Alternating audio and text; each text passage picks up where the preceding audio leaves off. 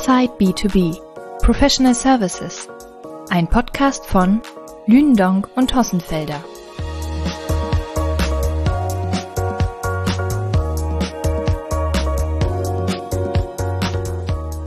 Die Managementberatungen sind so gut in das Jahr gestartet wie selten zuvor.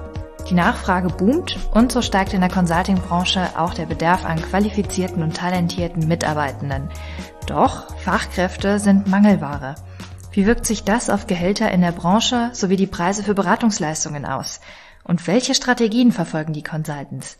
Hierüber spreche ich mit Jörg Hossenfelder.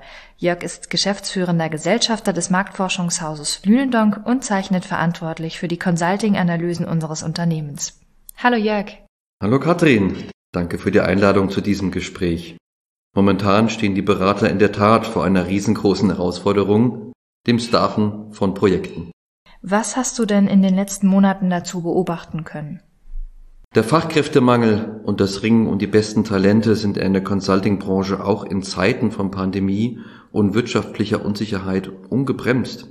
Die Krise hat den Bedarf nicht verringert. Im Gegenteil, die Beratungen befinden sich mitten in der Phase der anziehenden Konjunktur und zur Befriedigung der steigenden Nachfrage ist neben innovativen Business Analytics und Big Data Tools vor allem qualifiziertes Personal vonnöten. Ja, Laut einer kürzlich durchgeführten Lündong Blitzumfrage unter Professional Service Anbietern planen ja Managementberatungen für das Jahr 2022 ein Mitarbeiterwachstum von durchschnittlich 10 Prozent. Das ist so und das zeigen nicht nur unsere Analysen, sondern das hören wir auch allenthalben von den Beraterinnen und Berater in Personalverantwortung. Und ja, vor diesem Hintergrund ist es doch überhaupt kein Wunder, dass der Fachkräftemangel mit Abstand als größte Hemmschuh für die Entwicklung der Beratungshäuser gesehen wird. Du musst dir vorstellen, rund vier von fünf Consultinghäusern sehen sich durch das knappe Humankapital in ihrer Entwicklung gebremst. Und das schlägt sich natürlich auch auf die Gehaltsentwicklung der Beraterinnen und Berater nieder. Das hat zum Beispiel unsere Blitzumfrage sehr deutlich ergeben. Die teilnehmenden Menschenberatungen berichten für das zweite Corona-Jahr 2021 von ordentlichen Gehaltszuwächsen von durchschnittlich 6,9 Prozent. Damit haben die Consulting-Gehälter im Vergleich zu benachbarten Segmenten wie Informationstechnologie oder Wirtschaftsprüfung und Steuerberatung am stärksten zugelegt. Weshalb ist denn hier so viel Bewegung drin? Ja, insbesondere satte Aufschläge gibt es aufgrund der Abwerbungen, die zu höheren Gehältern führen. Momentan beobachten wir in der Tat eine sehr, sehr hohe Fluktuation im Markt. Beraterinnen und Berater wechseln den Arbeitgebern.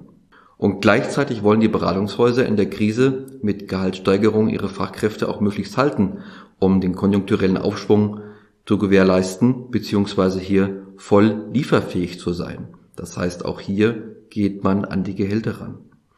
Und hinzu kommt, dass auch Bonuszahlungen selbst in wirtschaftlich herausfordernden Zeiten praktisch als Gesetz zu sein scheinen. Die aktuelle BDU-Vergütungsstudie macht deutlich, dass 85 Prozent der Mitarbeitenden im Consulting selbst im ersten Corona-Geschäftsjahr 2020 eine Bonuszahlung erhalten haben.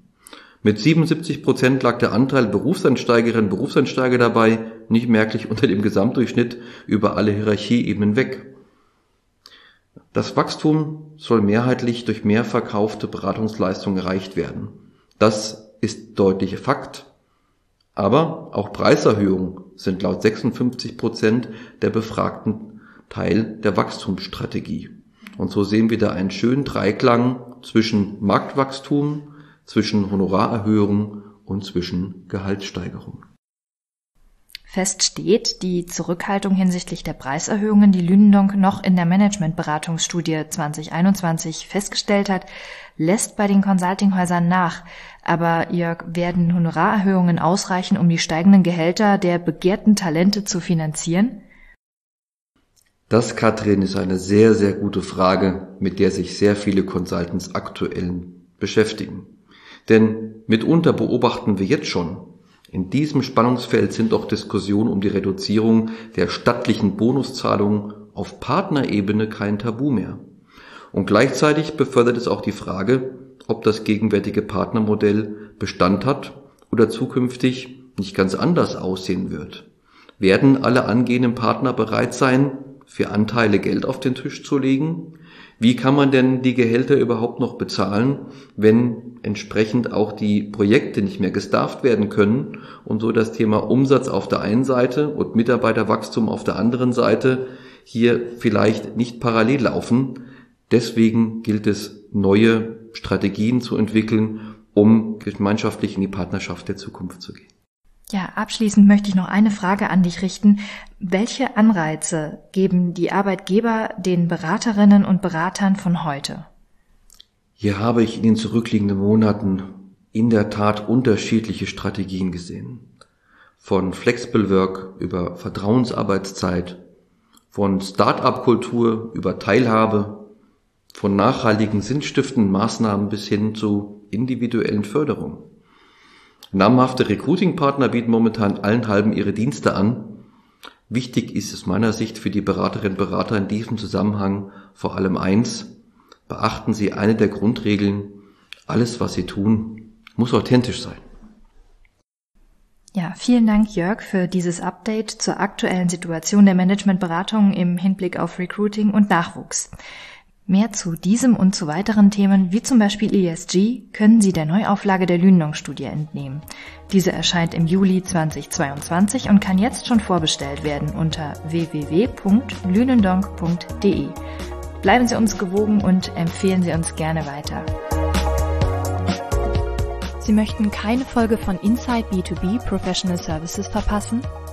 Dann abonnieren Sie unseren Podcast auf den gängigen Plattformen wie Spotify, Apple Podcasts, Deezer, Amazon oder Google. Wir freuen uns, wenn Sie diesen Kanal weiterempfehlen.